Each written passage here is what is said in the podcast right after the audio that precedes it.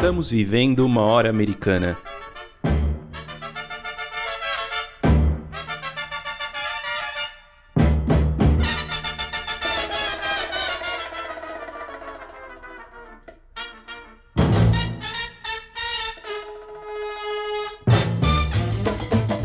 Sejam bem-vindos ao podcast Hora Americana. Aqui traremos especialistas para conversar sobre diversos temas da história das Américas.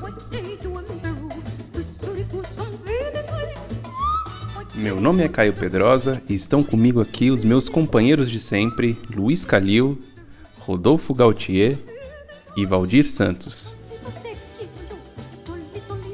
No episódio de hoje falaremos sobre as relações entre o cinema de Hollywood, a política de boa vizinhança e o anticomunismo.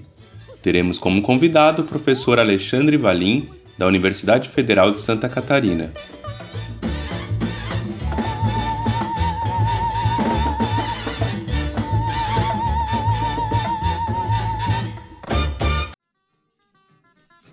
No início do século XX, Theodore Roosevelt, presidente republicano dos Estados Unidos, citou em várias ocasiões a seguinte frase: Fale com suavidade e carregue um grande porrete assim você vai longe.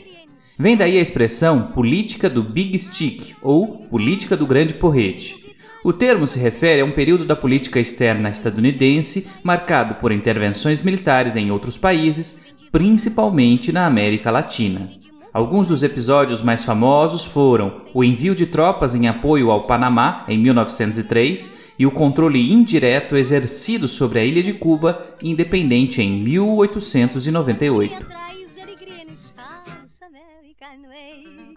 Em 1933, no entanto, a chegada ao poder do democrata Franklin Delano Roosevelt representou uma mudança significativa no padrão de relacionamento entre os Estados Unidos e o restante do continente.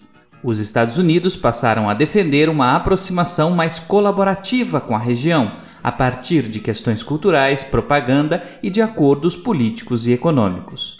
No discurso a seguir, de 1936, o então presidente dos Estados Unidos defende esse novo modelo baseado no estreitamento de laços.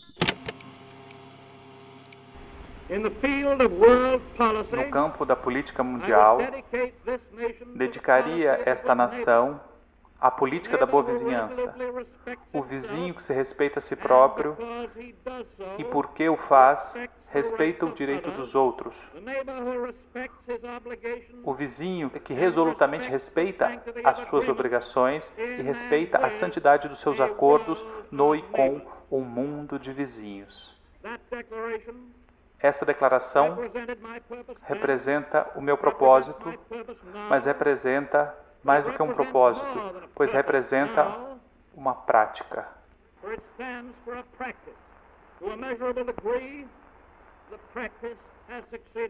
A um nível mensurável, foi bem sucedida. O mundo inteiro sabe agora que os Estados Unidos não têm ambições predatórias. Somos fortes, mas as nações menos poderosas sabem que não precisam temer nossa força. Não procuramos conquistas, nós defendemos a paz.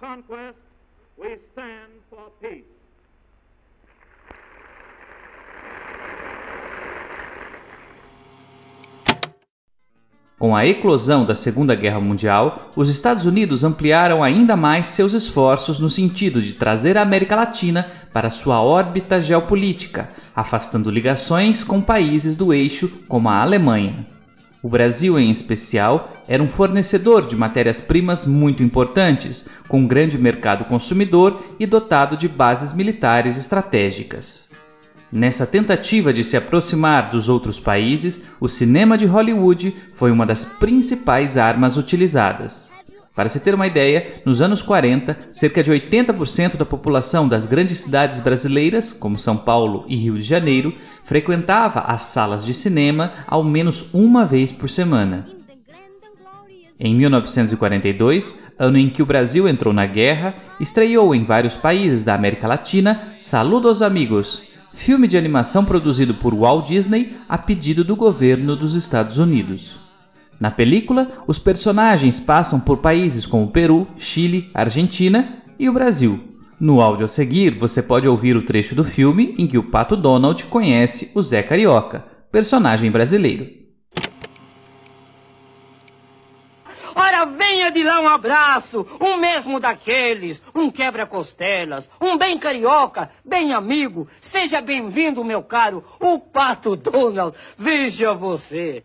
Vamos sair por aí. Vai conhecer o Rio. Vamos a todos os lugares. Vamos a Tijuca, Copacabana, Furnas, Urca, Salgueiro, Laranjeiras, Botafogo, Andaraí, Meier, Jardim Botânico, Quinta, Campo de Santana, Cinelândia, Praça 11, São Cristóvão, Niterói, Paquetá, Avenida Atlântica, Leme, Leblon, Gávea, Pão de Açúcar e ao Corcovado. Or, as you Americans say, huh? let's go see the town. Que tal uma cachaçinha agora, hein? Okay, so where do we go? Donald, I will show you the land of the samba. Samba? What samba? Ah, the samba. Saludos Amigos é apenas um dos inúmeros filmes estadunidenses distribuídos no Brasil à época da ditadura do Estado Novo Varguista. Para esse enorme esforço de propaganda dos Estados Unidos, foi fundamental o Escritório para Assuntos Interamericanos, poderosa agência governamental norte-americana dirigida pelo magnata Nelson Rockefeller. As coisas, porém, mudaram um pouco ao final da Segunda Guerra Mundial. Com a derrota do nazismo, o inimigo principal dos Estados Unidos passou a ser o comunismo. Novamente, o cinema de Hollywood foi intensamente utilizado, desta vez na cruzada anticomunista que se estabeleceu no início da Guerra Fria. Inúmeros filmes reforçaram, de maneira direta ou metaforicamente, o estereótipo do comunista como um ser perigoso que se infiltrava de maneira silenciosa na sociedade americana. O clima de medo e paranoia que se estabeleceu propiciou o fortalecimento de figuras políticas tenebrosas, como o senador republicano Joseph McCarthy. No início da década de 1950, McCarthy liderou uma comissão do Senado americano responsável por investigar suspeitos de simpatia com o comunismo em diversos setores, como o governo, as universidades e, é claro, o cinema.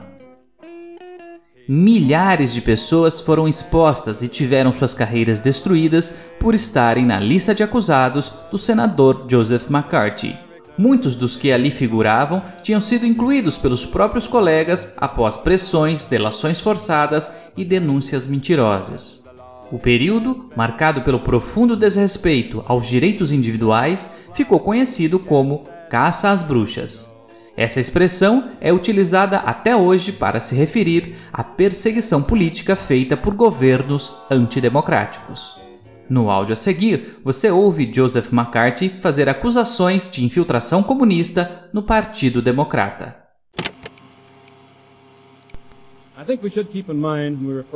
Penso que devemos ter em mente, quando nos referimos aos democratas da administração, que existem definitivamente dois grupos de democratas hoje. Número um são os milhões de americanos leais que votaram nos democratas. Indivíduos que são tão leais que odeiam o comunismo e amam a América tanto quanto o republicano médio.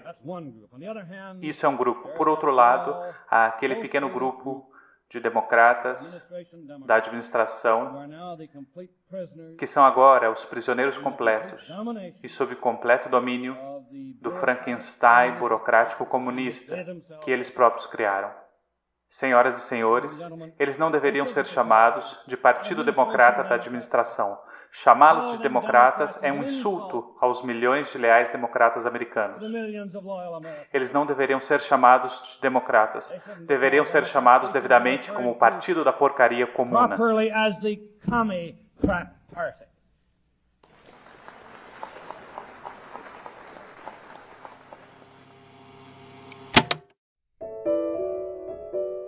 Não demorou muito para que essa campanha anticomunista fosse exportada para a América Latina, onde inúmeros grupos políticos de esquerda passaram a ser associados à União Soviética e perseguidos.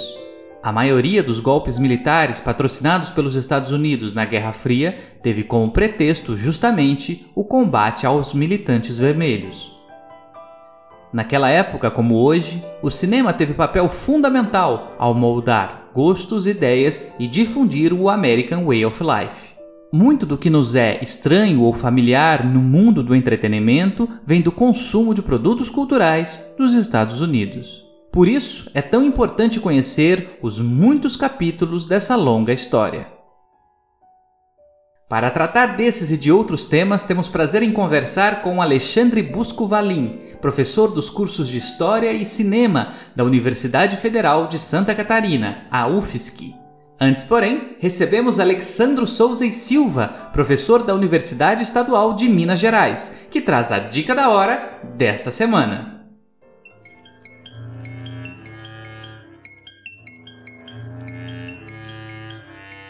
A dica que eu trago nessa oportunidade é a série de documentários conhecida como Why We Fight, ou Por que Lutamos, lançado entre 42 e 45 nos Estados Unidos. À frente desse projeto estava o importante nome de Frank Capra, que tentou conduzir aí uma série de informações a respeito da participação dos Estados Unidos na Segunda Guerra Mundial.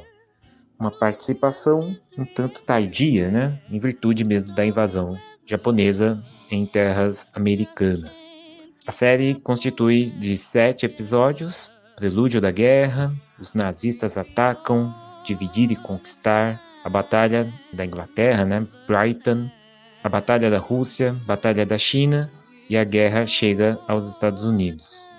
E eu destaco a Batalha da Rússia, muito atípico, né? Se a gente leva em consideração que foi o contexto da Guerra Fria logo após a Segunda Guerra Mundial, mas esta obra em especial esse título, Batalha da Rússia, chama muita atenção, há muitos elogios aos russos em geral, que estavam em, em plena guerra já após a Batalha de Stalingrado. Espero que gostem e que possam assistir. A série está disponível pelas redes aí de informação, incluindo em versão traduzida, com as legendas traduzidas.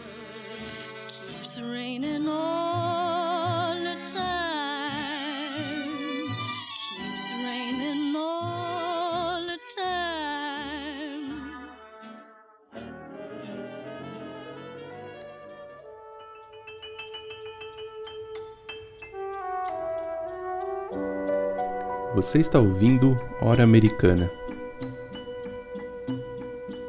Olá a todos, sejam bem-vindos a mais um episódio aqui do Hora Americana. É, vamos hoje entrevistar o professor Alexandre Valim, da Universidade Federal de Santa Catarina, e ele vai conversar com a gente aqui sobre o cinema de Hollywood, o anticomunismo e a política da boa vizinhança. E o Rodolfo vai começar com a primeira questão. Seja muito bem-vindo, Alexandre, ao nosso programa. Alexandre, seja muito bem-vindo, é um prazer te receber aqui na Hora Americana. Alexandre, nossa primeira questão sempre é mais contextual. E por isso eu gostaria de te pedir para explicar, resumidamente, o que, que foi a política da boa vizinhança promovida pelos Estados Unidos e de que forma essa política atuou, principalmente no âmbito cultural. Pois bem, bom dia, então, a, a todos os ouvintes, todas as ouvintes. Uma satisfação estar aqui na Hora Americana a política de boa vizinhança é um fenômeno muito importante, né, ocorrido é, nos anos 1930 e 1940, e que buscava uma, um rearranjo entre a colaboração hemisférica. Então, bem resumidamente, a política de boa vizinhança procurava remodelar um padrão de relacionamento que os Estados Unidos tinham com uh, o resto do continente. Até os anos 1930, o padrão de relacionamento que os Estados Unidos tinham com toda essa região, e até mesmo com o Canadá, era muitas vezes marcado pela hostilidade. Na América Latina, esse padrão tinha muito a ver com a intervenção militar, com processos violentos.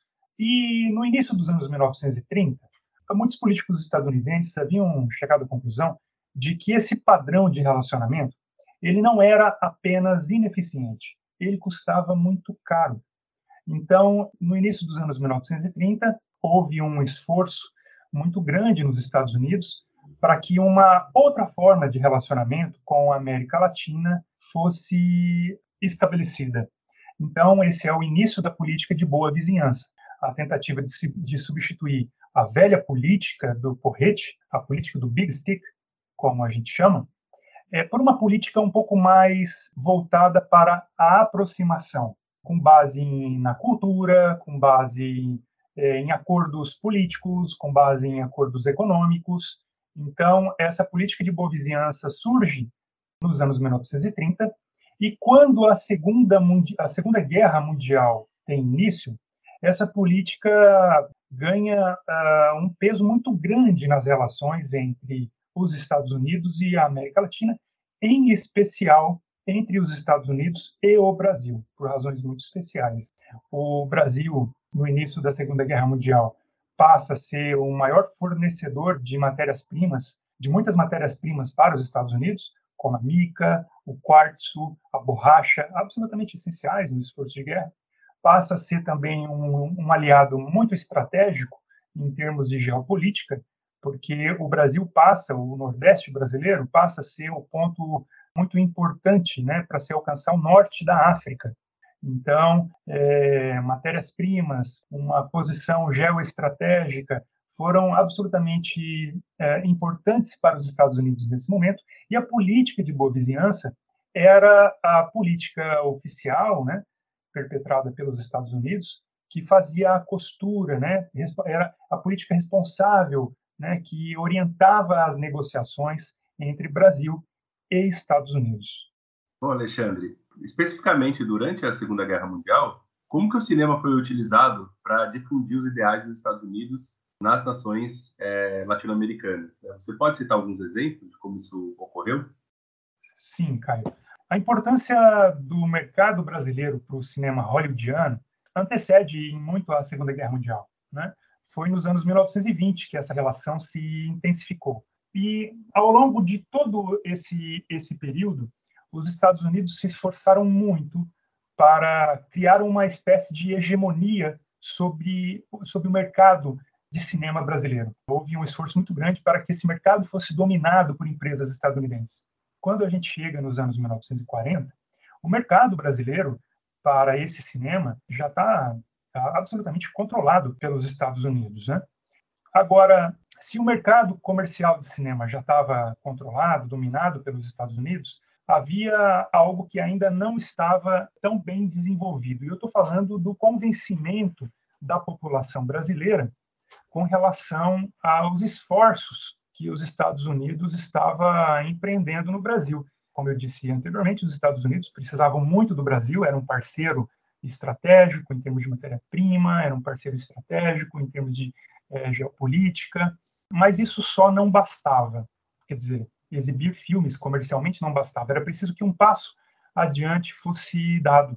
Esse passo adiante foi a instalação de um escritório de assuntos, vamos dizer assim, propagandísticos, que os Estados Unidos instalou no Brasil em 1941 portanto, antes da entrada dos Estados Unidos na Segunda Guerra Mundial. A gente precisa lembrar que os Estados Unidos declara guerra ao Japão apenas em dezembro de 1941.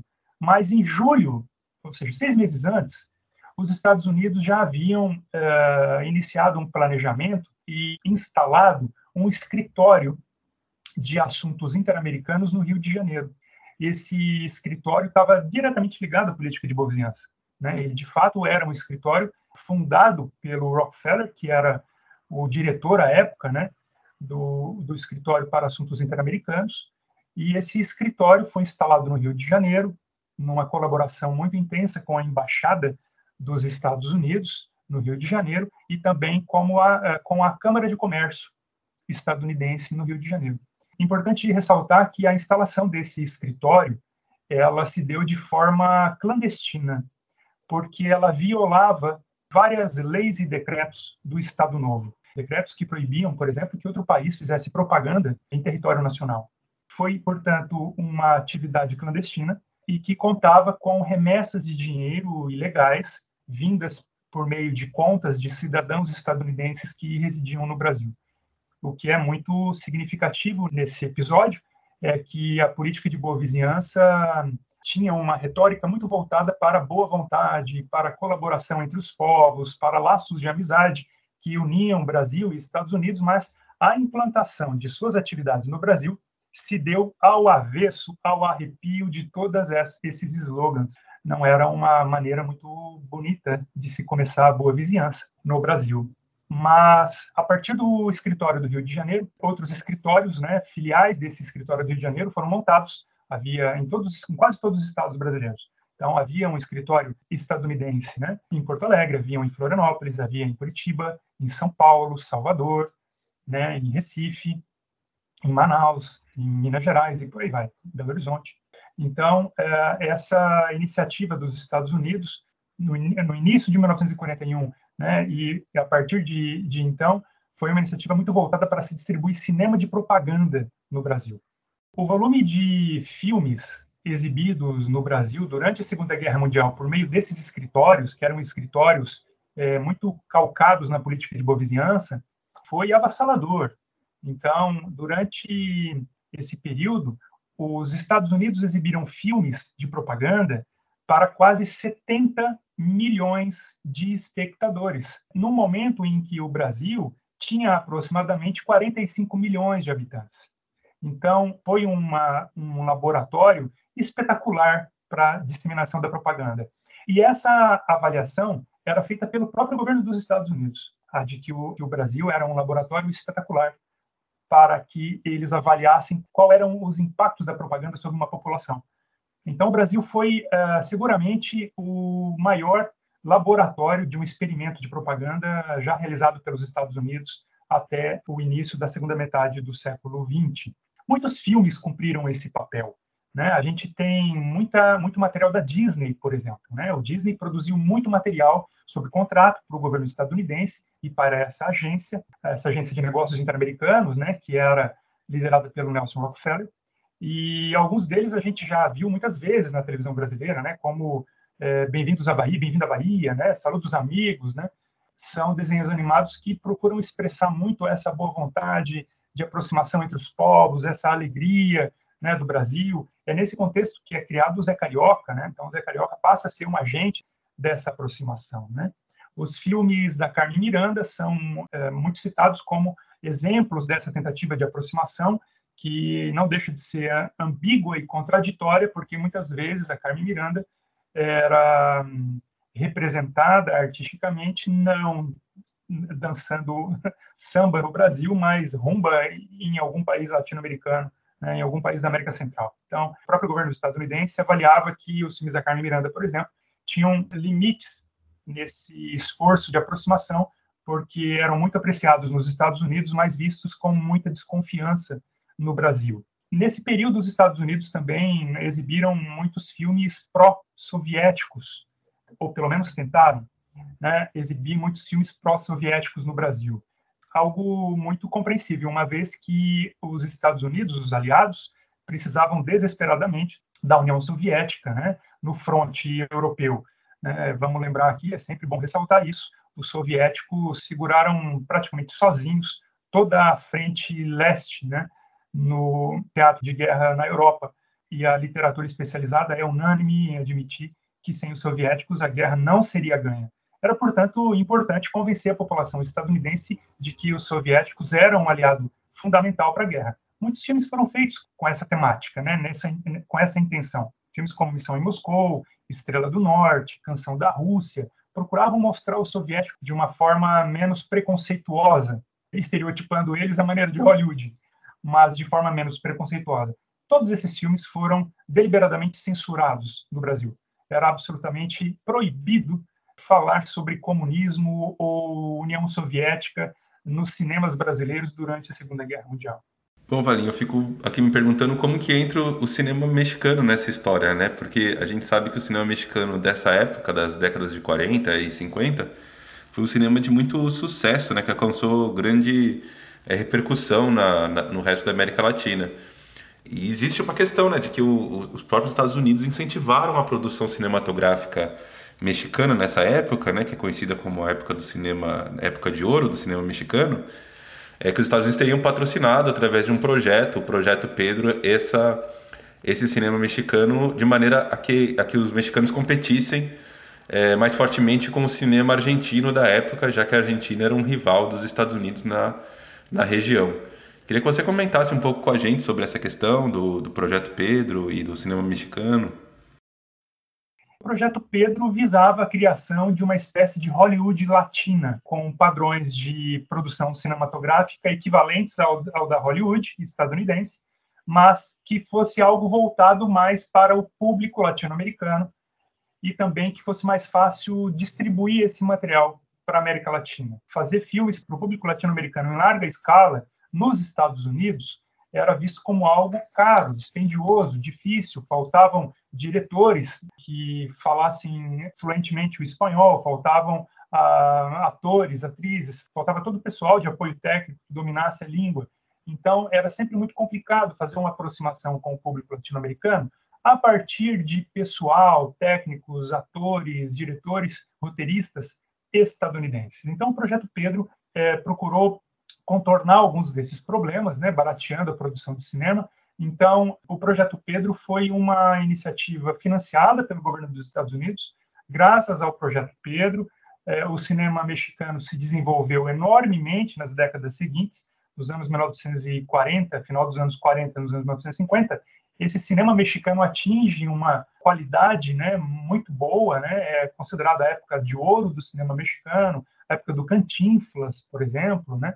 E, de fato, a Argentina era um problema. Né? A Argentina sempre foi, a gente está falando de boa vizinhança, a Argentina era o vizinho rebelde, com muitas conexões com a Alemanha durante a guerra, né? muitas conexões com a Alemanha nazista, uma comunidade de descendentes muito grande, né? descendentes alemães, tinha um peso econômico, cultural muito forte, muito grande na Argentina.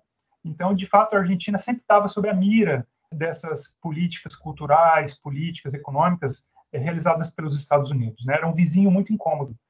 Esse projeto que foi desenvolvido no México, o Projeto Pedro, ele foi considerado um projeto de sucesso e que, em algum momento, Nelson Rockefeller decidiu implementá-lo no Brasil. Então é isso mesmo, a gente teve muito perto de termos uma Hollywood brasileira.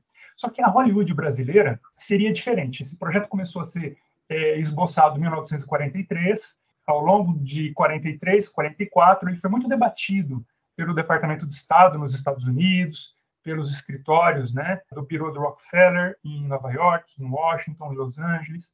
E a ideia era, era fazer uma Hollywood um pouco diferente da Hollywood feita, entre aspas, né, da Hollywood feita no México. A indústria do cinema brasileira, nos modos hollywoodianos, deveria ser ainda maior, ainda melhor do que a implementada pelos Estados Unidos no México. O Brasil deveria ser a segunda Hollywood do mundo, efetivamente. Nelson Rockefeller estava muito empolgado, estava muito entusiasmado com essa ideia e defendeu essa ideia com muito afinco. Só que ao longo dos anos 1943, 1944, a ideia de se criar uma Hollywood no Brasil foi sofrendo vários reveses. Por quê? Muitos políticos estadunidenses acreditavam que criar uma Hollywood no Brasil poderia ser muito perigoso, porque o Brasil era visto por muita gente nos Estados Unidos como um país violento e antidemocrático. Para os estadunidenses, muitos, para muitos deles, não havia dúvidas de que o Brasil não tinha o menor apreço pela democracia. Então, o grande receio era que, se fosse criada uma Hollywood no Brasil, essa produção de cinema de qualidade em algum momento se voltaria, contrariaria os interesses dos Estados Unidos na região. E, mais uma vez, a Argentina era um foco de preocupações, porque se avaliava que os brasileiros não têm nenhum apreço pela democracia, são violentos e estão muito próximos dos argentinos. Se em algum momento os argentinos tomarem o controle dessa Hollywood brasileira, por exemplo, poderia haver a produção de material de propaganda anti-estadunidense em larga escala. E o que é muito interessante nesse debate é que nós conseguimos um complexo industrial siderúrgico nas negociações com os Estados Unidos, mas não conseguimos um complexo industrial cinematográfico. No fim das contas, o cinema era mais forte do que o aço.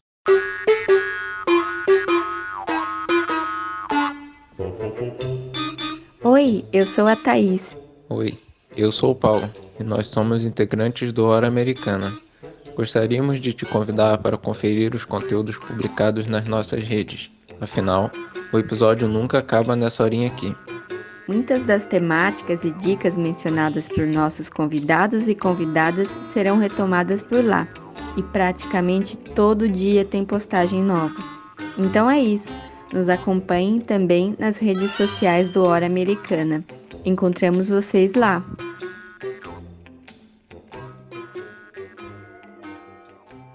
Alexandre, é muito interessante essa discussão sobre os Estados Unidos, a relação com a indústria cultural e como isso é, teve impactos né, na, na, política externa em relação à América Latina e tudo mais. Mas agora a gente vai passar um pouco para frente em termos cronológicos da entrevista. Né? Agora há pouco, em uma das respostas anteriores, você é, mencionou uma coisa muito curiosa, que é o fato de, nos Estados Unidos, durante a Segunda Guerra, você ter filmes, digamos, pró-soviéticos, com uma imagem mais simpática dos soviéticos, e, no caso, no Brasil, essas imagens não podiam circular, né? Isso mostra como não necessariamente todas as imagens é, propostas por Hollywood elas são são aceitas passivamente ou coisa parecida, né? Como as questões internas da política brasileira também também atuam nesse, nesse, nessa, nessa escolha do que vai do que vai ser exibido ou não no país, né? Então isso é muito interessante. Mas passando um pouco para frente, logo que termina a Segunda Guerra, aquela imagem positiva em relação aos soviéticos, que era necessária por conta da Segunda Guerra Mundial, ela já não pode mais existir nos Estados Unidos, exatamente por conta aí do início da, da Guerra Fria. E nesse sentido, o período que começa posteriormente, a Segunda Guerra, vai é, trazer também uma perseguição aos comunistas ou às pessoas ligadas à esquerda nos Estados Unidos. Né? E no Brasil, nos últimos tempos, a gente tem, tem ouvido muito, por conta também das, das perseguições do governo em relação à indústria cultural brasileira e à, produção cultural brasileira, questões relacionadas à Lei Rouanet, financiamento de filmes e produções culturais, a gente tem ouvido muito falar em macartismo, caças bruxas, né? É, que são é, expressões do contexto da Guerra Fria. Né? É, você poderia explicar um pouco para a gente o que foi uh, o macartismo e a, a caça às bruxas dos Estados Unidos e também um pouco os impactos disso na produção cultural, especificamente na produção cinematográfica nos Estados Unidos? Valdir, essa é uma ótima pergunta. Você falou muito do contexto atual, né? Os debates parecem ser novos, mas os demônios são muito velhos. Não há muita novidade nessa conversa vocês vão perceber que a literatura sobre a Guerra Fria às vezes pontua a Guerra Fria como tendo iniciado em 1946, a partir de um discurso famoso do Churchill num colégio de Westminster, no Missouri, 5 de março de 1946, quando o Churchill anuncia uma cortina de ferro na Europa. Para muitos historiadores é um marco, né, é, inicial da Guerra Fria. Mas a literatura especializada também aponta que a Guerra Fria praticamente nasce junto com a Revolução Soviética a gente tem uma quantidade é, muito grande de filmes é, anticomunistas feitos nos anos 1920 e nos anos 1930. Então, existe já uma grande uh, má vontade, um, um, grande preconceito com relação à União Soviética, um grande embate com a União Soviética ao longo dos anos 20 e dos anos 30. Um pouquinho antes da Segunda Guerra Mundial, a gente tem a produção de filmes anticomunistas. Dois deles são muito famosos. Um deles é o Confissões de um Espião Nazista, e o outro é a Ninótica, com a belíssima Greta Garbo. E durante a Segunda Guerra Mundial houve uma pausa nos Estados Unidos, tem a ver com isso que a gente está falando aqui. Os, os soviéticos eram importantes demais nessa batalha contra os nazistas. E sem eles não teriam como, não, não haveria como se ganhar a Segunda Guerra Mundial. Então houve uma pausa nesses embates. Ao final da Segunda Guerra Mundial, o presidente Franklin Delano Roosevelt morre e assume o Truman, o que o Truman faz no início de sua gestão é substituir todo o alto escalão do governo estadunidense. Então a gente tem uma política que deixa de ser progressista, moderada e passa a ser extremamente conservadora. Esse conservadorismo vai fazer uma leitura da, das relações internacionais e vai passar muito diferente do governo Roosevelt e vai e vai entender a, a União Soviética não mais como um aliado para a reconstrução do mundo ou para frear o avanço do fascismo, mas vai entender a União Soviética como o grande inimigo a ser combatido, a ser contido e a ser combatido, porque existe a contenção e o combate aos comunistas. É importante dizer que, ao final da Segunda Guerra Mundial, a União Soviética estava em frangalhos. A União Soviética estava destroçada pela guerra. O parque industrial soviético foi fortemente impactado. Então, definitivamente, a União Soviética não estava em condições de reagir né, militarmente aos Estados Unidos. Havia sido para a União Soviética um, um, uma guerra muito dispendiosa né, e com um custo humano extremamente alto. Então, ela estava em reconstrução. Mas nos Estados Unidos era muito importante que você criasse, que você continuasse a manter esse inimigo externo. Então, nos Estados Unidos, quem se ocupou de construir esse inimigo externo e interno e trazer esse inimigo externo para o país, né, para dentro do país, foi uma comissão de inquérito chamada RUAC, House and American Activities Committee, que significa Comitê de Inquérito para Atividades Anti-Americanas. Essa comissão era uma comissão que havia sido criada nos anos 1930, mas ela não era levada a sério. Era uma comissão que falava muitas bizarrices, criava, para utilizar um termo atual, criava muita fake news, mas ao final da Segunda Guerra Mundial, ela recebe um aporte financeiro importante, ela, ela era uma comissão temporária, passa a ser uma comissão permanente. Uma das formas de chamar atenção para o problema, o que eles entendiam ser um problema nos Estados Unidos, foi atacar Hollywood. Hollywood é, era o bode expiatório perfeito, porque haviam muitos diretores, roteiristas, atores, atrizes com tendências, com simpatias socialistas, né? Charlie Chaplin, inclusive, era um deles. Então, é, seria uma, um outdoor muito bom para as ideias desse grupo. Então, o Comitê de Inquérito para Atividades Anti-Americanas passou a, a investigar né, muito personalidades de Hollywood, e logo essa estratégia se revelou muito produtiva para eles.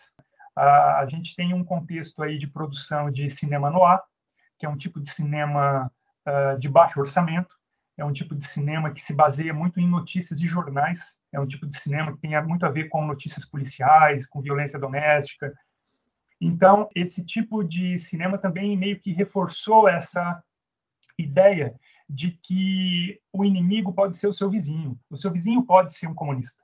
O seu vizinho pode, pode estar tramando a derrubada do país, a derrubada do governo democrático. Então, você tem uma disseminação muito rápida, ainda nos anos 1940, é, da ideia de que tudo estava ameaçado. Então, existe uma insuflação do medo muito grande. Uma população convencida de que a sua vida pode ser impactada, uma população convencida de que ela deve ter medo porque existe uma ameaça iminente, ela é capaz de fazer qualquer coisa. Então, a gente tem a produção de uma série de filmes nesse período, nesse momento, no final dos anos 40, que chama atenção para essa ameaça, que eu quero ressaltar aqui, é absolutamente artificial. Então, a gente tem filmes como Cortina de Ferro, Fui um Espião Comunista para o FBI, Meu Filho John, casei-me com um comunista, que é o tipo de filme que diga, olha, tome cuidado, seu filho pode ser um comunista. É, tome cuidado, a sua mulher, você vai casar com uma mulher, você precisa saber se ela é o comunista ou não, que é muito perigoso, essa gente aí é, é muito perigosa. Existem muitos filmes de ficção científica do período, inclusive, que utilizam essa metáfora, né? O mal externo que nos invade, o que nos ameaça, né? Essa associação com o comunismo, com a União Soviética, ela foi feita, ela foi usada muitas vezes nos Estados Unidos. Ser comunista nesse momento era uma profissão de fé para muita gente. Então você mexe com temas caros ao Ocidente, como a família, como a religião. Então você conecta a religião, conecta o anticomunismo e aí o desastre está feito. Então nos Estados Unidos havia todo um esforço por parte de igrejas de diversas tendências, né, para se combater o comunismo. E igrejas que entraram nessa onda de fake news nos anos 1940 para proteger a família em nome desse mal maior. Isso diz muito sobre o contexto em que a gente vive. É importante dizer que, naquele momento, o anticomunismo dava dinheiro. Muita gente sobreviveu disso. Muita gente construiu, sustentou suas famílias e construiu é, carreiras sendo anticomunista. E veja, sem acreditar em uma palavra do que estava dizendo. A gente sabe disso hoje por conta da documentação que está na Delegacia de Ordem Política e Social, onde muitos estelionatários utilizavam o anticomunismo para receber dinheiro dos Estados Unidos.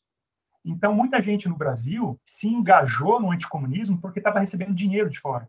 E o dinheiro vinha em quantidade muito grande, né? Então, a gente passa a ter no Brasil uma espécie de copia e cola de muita coisa que estava acontecendo nos Estados Unidos.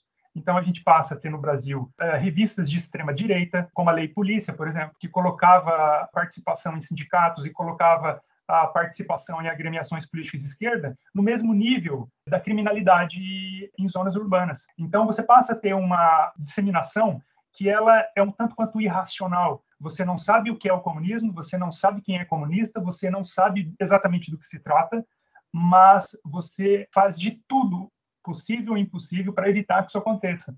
Eu falei do copia e cola, né? No Brasil se adotou muitas muitas práticas que tinham uma pesada influência do anticomunismo estadunidense. Né? Então, nos Estados Unidos havia uma lei, por exemplo, chamada Lei Taft-Hartley, que é uma lei criada para se demitir funcionários públicos que fossem, que tivessem simpatia ou que fossem vinculados a partidos de esquerda. No Brasil se faz a mesma coisa. O atestado de ideologia ao final dos anos 1940 procurou punir e demitir esses funcionários públicos. Né? A gente não pode esquecer também da cassação do Partido Comunista no Brasil, 1947, né? 47, 48, né? Porque teve a cassação do partido e teve a cassação de todos os registros dos políticos eleitos, democraticamente eleitos. Então, o Brasil segue, seguiu a cartilha dos Estados Unidos nesse aspecto e foi algo um tanto quanto uh, bizarro. Nos Estados Unidos se fala muito em década perdida. Para finalizar a minha exposição com relação a esse problema, nos Estados Unidos eh, não foi apenas os atores, o cinema hollywoodiano que foi impactado, a cultura de modo geral, né?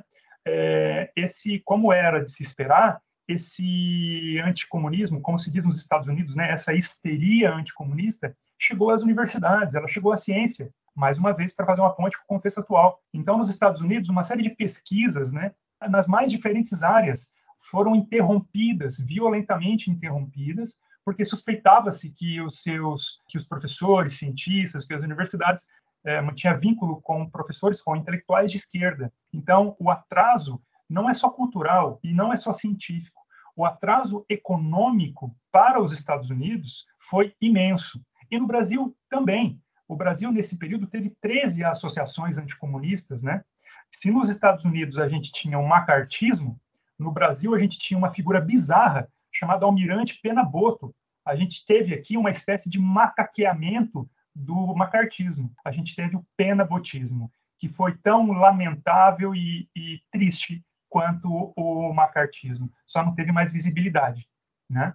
Mas é, não pela vontade do, do almirante Penaboto.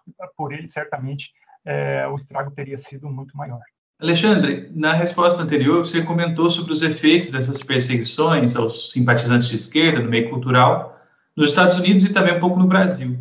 E aí eu queria é, te perguntar um pouco sobre se o, macartismo inspirou ações em outros países do continente também, é, de que forma esse período terrível impactou outros países da América Latina. O macartismo ele é um fenômeno do início dos anos 1950. É um fenômeno anticomunista, né? A gente está falando de uma de um fenômeno de extrema direita. Nos Estados Unidos, no entanto, essa extrema-direita se manifesta, começa a se, se manifestar antes, ainda sob o governo de Truman.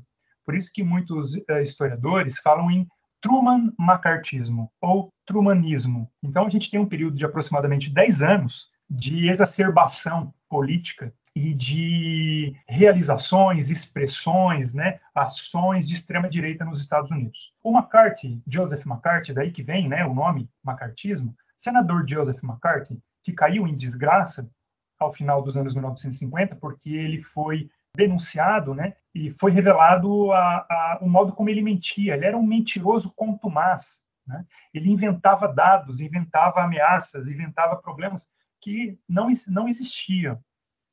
É, mas antes de o McCarthy se, é, cair em descrédito, ele fez muito estrago. É, mas a gente precisa separar o, o senador McCarthy do governo estadunidense. Né? O senador McCarthy ele era visto como uma espécie de cruzado da Guerra Fria, né? alguém muito exagerado, que tinha que se tomar cuidado com o que ele falava e tudo mais. Mas uma outra coisa era o presidente dos Estados Unidos, por exemplo. Né? Então a gente tem aí é, no governo dos Estados Unidos, entre o final da Segunda Guerra Mundial e os anos 1950, uma série de governos bastante conservadores e que se engajaram nessa causa se engajaram nessa luta contra o comunismo. Então, nesse esforço né, de combater o inimigo, mas não entrar em guerra diretamente com esse inimigo, até porque ambos, né, Estados Unidos e União, União Soviética, detinham armas atômicas, né, não tem como entrar em conflito direto. Mas o conflito se dava de modo uh, periférico. Então, tudo que era produzido nos Estados Unidos com relação ao combate à contenção ao comunismo, ou seja, coisas anticomunistas, era exportado para países onde se considerava que a União Soviética poderia ter alguma influência. Então, esse material é, sobre o qual falei, Cortina de Ferro, Fui um espião comunista para o FBI, né? Meu filho John, que é a história de um menino comunista que nasce na família de um pastor, né? imagina o escândalo. Essas coisas passam a ser exportadas para outros países.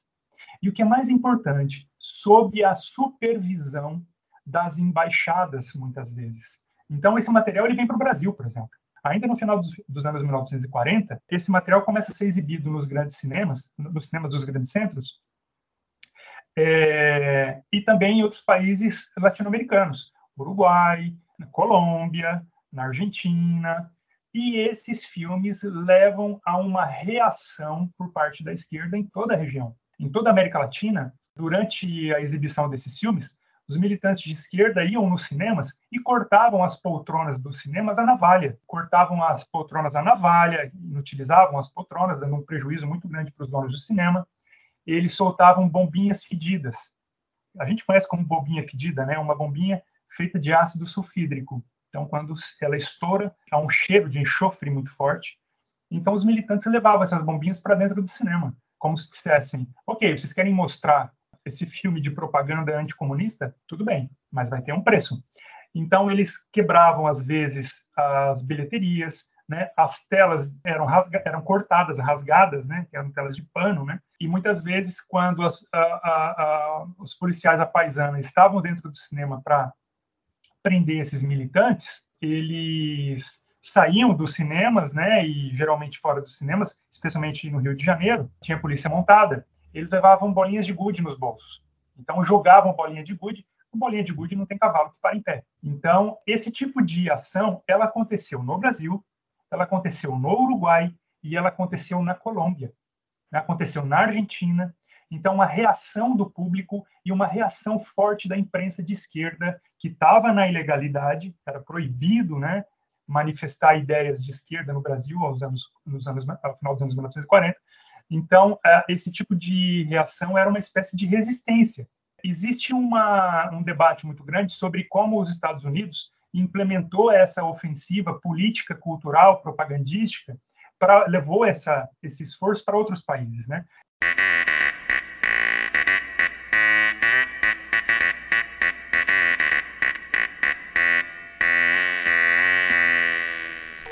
Você está ouvindo Hora Americana.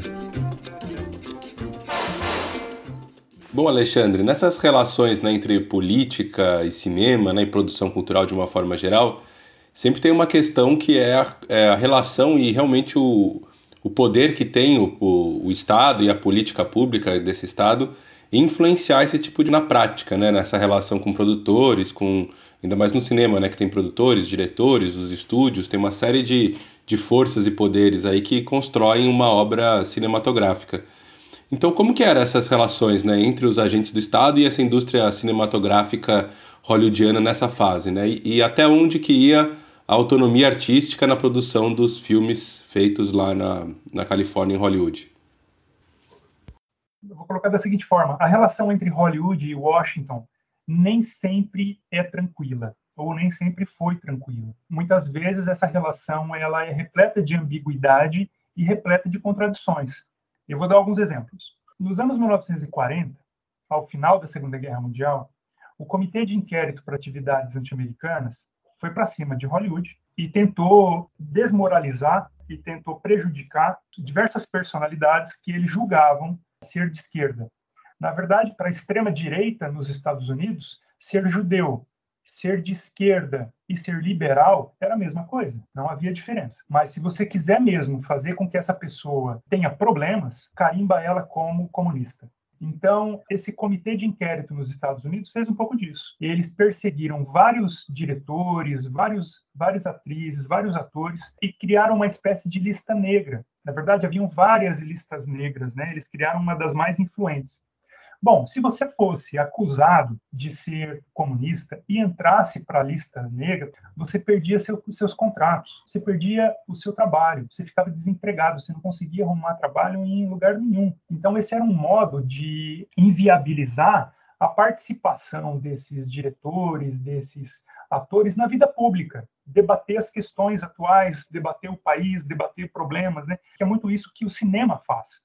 E nos anos 1940, né, um modo de impedir que essas vozes problematizassem várias questões sociais foi fazendo essas pessoas perderem emprego ou ameaçando elas de prisão. Então, Charlie Chaplin, por exemplo, foi ameaçado de prisão.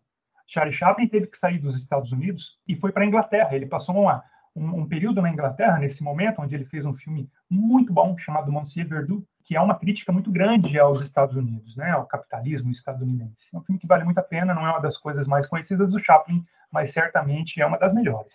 Vários outros diretores tiveram que sair dos Estados Unidos também, né? O Jules Dassin teve que sair dos Estados Unidos também. Teve diretor de cinema que cometeu suicídio, né?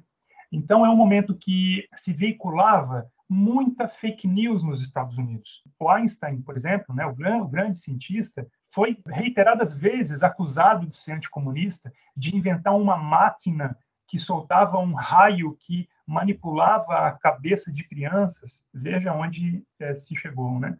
É, e o Einstein também teve problemas.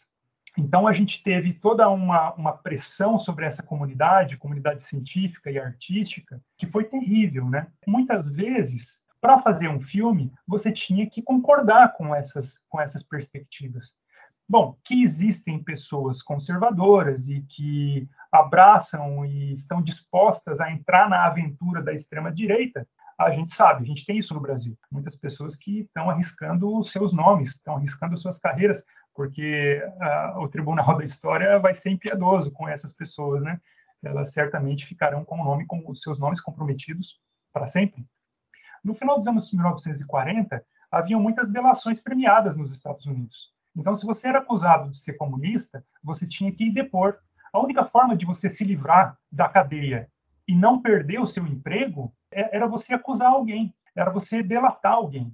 E muita gente foi delatada sem ter absolutamente nada a ver com essa história. Se a gente tem alguns filmes entrando nessa, nessa onda anticomunista, como aqueles que eu falei, como, por exemplo, Fui um Espião Comunista para o FBI, a gente tem outros filmes que do mesmo período que problematizaram essa delação, essa onda de delações, uma coisa meio irracional, né? essa onda de acusações, né, é muito pautada, muito influenciada por um volume enorme de fake news. Então, alguns filmes, como, por exemplo, O Sindicato dos Ladrões, do Elia Kazan, problematiza o que, é a delação. Calma aí, gente, vamos discutir isso. Isso está indo longe demais. Elia Kazan só conseguiu fazer esse filme depois de ter delatado um colega, né? Ele estava com um contrato para fazer o filme pronto e ele se recusou a delatar. E aí ele perdeu o contrato. O contrato, depois de um ano, foi oferecido mais uma vez para ele. E quando ele topou fazer o filme, ele topou fazer a delação, né? O filme foi liberado. Mas ele faz uma crítica muito grande a essa cultura da delação, a cultura da acusação e os prejuízos que isso trouxe para os Estados Unidos. Preju muitos desses prejuízos sem volta. Há um outro filme muito bom chamado Rainun, é um western. É um filme muito bom porque trata da história de um delegado, né, de um xerife numa pequena comunidade que ele procura fazer a coisa certa, mas ele está absolutamente envolto, cercado por essas pessoas que preferem essa cultura da acusação, essa cultura da delação, é, essa cultura fácil do medo é, do que encarar é, verdadeiramente os problemas que, que, que precisam ser resolvidos. Né? Então, muitos desses filmes, sim, colaboraram com algumas das perspectivas mais odiosas em termos de política que a gente conhece, mas muitos outros filmes tiveram a coragem de denunciar. Mais uma vez, o Tribunal da História costuma ser impiedoso e muitas das perspectivas que a gente conhece muito bem, com relação aos anos 1940, 1950, parecem ter voltado, parecem estar é, ocorrendo mais uma vez com um verniz diferente. Então, as comparações entre o que nós vivemos hoje e o macartismo não são infundadas. Alexandre, muito interessantes as suas exposições sobre, sobre os usos políticos do cinema nos Estados Unidos aí em perspectiva histórica. E muito legal também na sua entrevista você fazer essas, essas idas e vindas, né, essas comparações também, claro, sem ser anacrônico, mas fazendo relações com o presente. Né? E nesse sentido, trazendo essa discussão para o presente agora de fato, como que você é, analise, como você vê esses usos políticos do cinema norte-americano é, nos dias de hoje? E de que forma Hollywood ele é, ainda continua é, contribuindo de alguma maneira para esse, vamos dizer assim, soft power dos Estados Unidos é, no mundo nos dias de hoje? Todo cinema é político, né? O cinema hollywoodiano é um conjunto muito grande e heterogêneo de perspectivas, né? Então a gente tem no mesmo numa mesma alcunha, né, que é Hollywood, perspectivas extremamente conservadoras, perspectivas que eu a, abomino, mas outras que são muitíssimo interessantes, são progressistas, né? São trazem debates importantes para o mundo em que a gente vive. Então, eu estaria cometendo uma injustiça se eu dissesse que Hollywood é uma coisa só. Não é verdade. Mas, é, de maneira geral, o histórico de Hollywood não é muito bom, de maneira geral. A gente tem exceções, belíssimas exceções, mas de maneira geral, Hollywood é, trabalha com, com temáticas né, bastante conservadoras. São filmes que, embora haja momentos aí né, de discrepância, né, os últimos, um dos últimos Oscars, por exemplo, de melhor filme, né, que premiou Parasita, é uma, me parece um acontecimento fora da curva hollywoodiana, que de maneira geral premia e favorece a produção, né, de um ideário associado à família, associado à ideia, a uma ideia muito particular de família, né? A uma ideia muito restrita de família. Há um papel muito secundário e limitado da mulher, das mulheres, é, o que também é complicadíssimo, né? Mesmo os filmes pretensamente pró-mulheres, né, e que buscam debater o papel da mulher no mundo, né, muitas vezes trazem leituras grosseiras e superficiais do debate, né, é o caso da, da Mulher Maravilha, né? Primeiro foi razoável, os, os seguintes um horror. Então, Hollywood tem uma capacidade, os filmes estadunidenses, né? Sair um pouco de Hollywood agora, tem uma capacidade muito grande de influenciar o mundo, de é, estabelecer novas perspectivas, né? Com relação à moda, comportamento, né? É, a relações humanas, sexuais, né? E outras vezes é, de manter, né, velhas traduções, né, relacionados relacionadas a esses a esses mesmos comportamentos, essas mesmas características. Me parece que existem alguns elementos para a gente pensar no modo como Hollywood consegue fazer isso. Primeiro é a larga distribuição. Hoje a gente tem uma filmografia brasileira de altíssima qualidade, a gente tem produções belíssimas, mas que não conseguem ter a mesma visibilidade que alguns enlatados de enlatado que eu falo é aquele produto feito por uma quantidade né, muito grande de pessoas né, e de orçamento barato e coisas mal feitas. A gente não consegue, por exemplo, colocar muitos filmes nacionais que não perderiam em, em nada né, em termos de qualidade, em termos de roteiro, para muitos filmes estadunidenses, mas que não tem espaço. Né? Os filmes estadunidenses conseguem ter uma maior penetração social, conseguem ter uma, uma, maior distribuição. Você você liga um streaming, né, um serviço de streaming, para não citar nenhuma empresa aqui, mas você liga os serviços de streaming e em boa medida que você vai ver são filmes estadunidenses. Na, nas grandes empresas, nas grandes companhias de streaming, a produção nacional ela é mínima. Se a gente quiser ver coisas de de qualidade da produção nacional, a gente tem que ter TV a cabo para poder acessar o Canal Brasil, por exemplo, né? ainda que muitas plataformas estejam disponibilizando essas coisas. Mas isso é preocupante, né? A boa parte dos brasileiros conhece muito mais a produção hollywoodiana do que a do seu próprio, do seu próprio país, e sem se dar conta disso. Então, existe um processo de colonização que se dá por meio um, do exercício de uma hegemonia, né? de um controle daquilo que a gente ouve e daquilo que a gente assiste, que vai nos moldando. Né? Então, quando a gente vê muito filme hollywoodiano e depois passa para uma produção que foge um pouco daquele tipo de contar história, daquele formato que Hollywood gosta muito, a gente estranha e acha que não é bom. Não é que não seja bom, é a gente que não sabe, não, não, não tem essa familiaridade com outras maneiras de, de se lidar, né? de, se, de assistir, de, e de problematizar coisas que fogem daquele, daquele script, né? O cinema hollywoodiano, de maneira geral, é um cinema que deixa a gente muito confortável. Ele busca o nosso conforto. Uh, os filmes a maioria dos filmes hollywoodianos que a gente assiste são filmes que procuram não trazer grandes reflexões, né? A ideia é que a gente fique bem confortável e um filme que não e, um tipo de cinema que não nos faz pensar muito. Me parece que essa cultura da mídia, os Estados Unidos teve muito sucesso em implementá-la no Brasil e eles cuidam dela com muito cuidado. Alexandre, para a gente terminar essa entrevista, que eu acho que ficou ótima, acho que seria interessante a gente falar um pouquinho sobre as questões teóricas e o trabalho do historiador nesse campo. Na sua pesquisa, você analisa principalmente o cinema e as políticas governamentais que são relacionadas a ele. Qual é a importância e os desafios desse campo dos estudos históricos aqui no Brasil e como que ele é abordado em outros países da América Latina, por exemplo? Uma ótima pergunta. Eu, eu acho que essa nossa conversa aqui demonstra a, a importância e o, o tamanho né, do problema que a gente precisa enfrentar.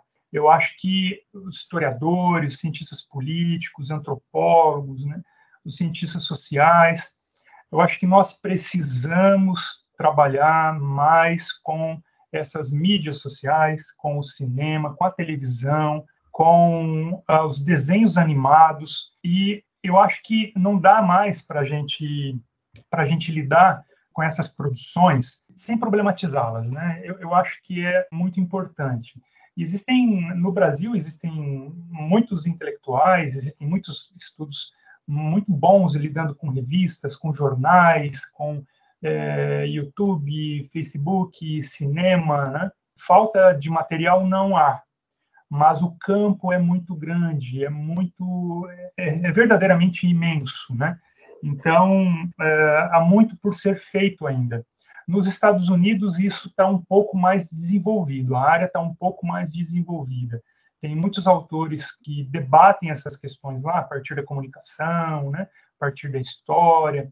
Na Europa também há muitos estudos bem interessantes. Acho que a gente está lidando com um processo hoje que ele é verdadeiramente global. Ainda que trabalhos sobre o Brasil procurem explorar as especificidades do Brasil nessa aldeia global, cada vez mais me parece ser urgente explorar esse fenômeno de maneira ampla. Muito do que eu falei aqui com relação à Segunda Guerra Mundial já está inserida nessa perspectiva, né? A gente não entende só as relações entre o uh, Brasil e os Estados Unidos olhando apenas para Brasil e Estados Unidos. Né? A gente precisa ampliar o debate. Então, essa perspectiva de uma história de uma história ampliada, de uma história global dos meios, né? Ou de uma história social dos meios dentro de uma perspectiva global, me parece muito urgente. É um campo muito importante. Acho que quem estiver planejando a carreira é uma área que vale a pena apostar as fichas. Então, muito obrigado, Alexandre, pela sua presença aqui, pela ótima entrevista, um tema tão, tão interessante né, da, da nossa história, tão importante ser estudado. Muito obrigado por ter participado aqui com a gente hoje. Eu agradeço muito o convite, foi um prazer estar aqui com vocês. Espero que os ouvintes da Hora Americana é, gostem do, da, da, da, nossa conversa e fico à disposição aí para quem quiser entrar em contato comigo na Universidade Federal de Santa Catarina é, e mando um abraço para todos e todas. Até a próxima. Aqui termina o podcast Hora Americana.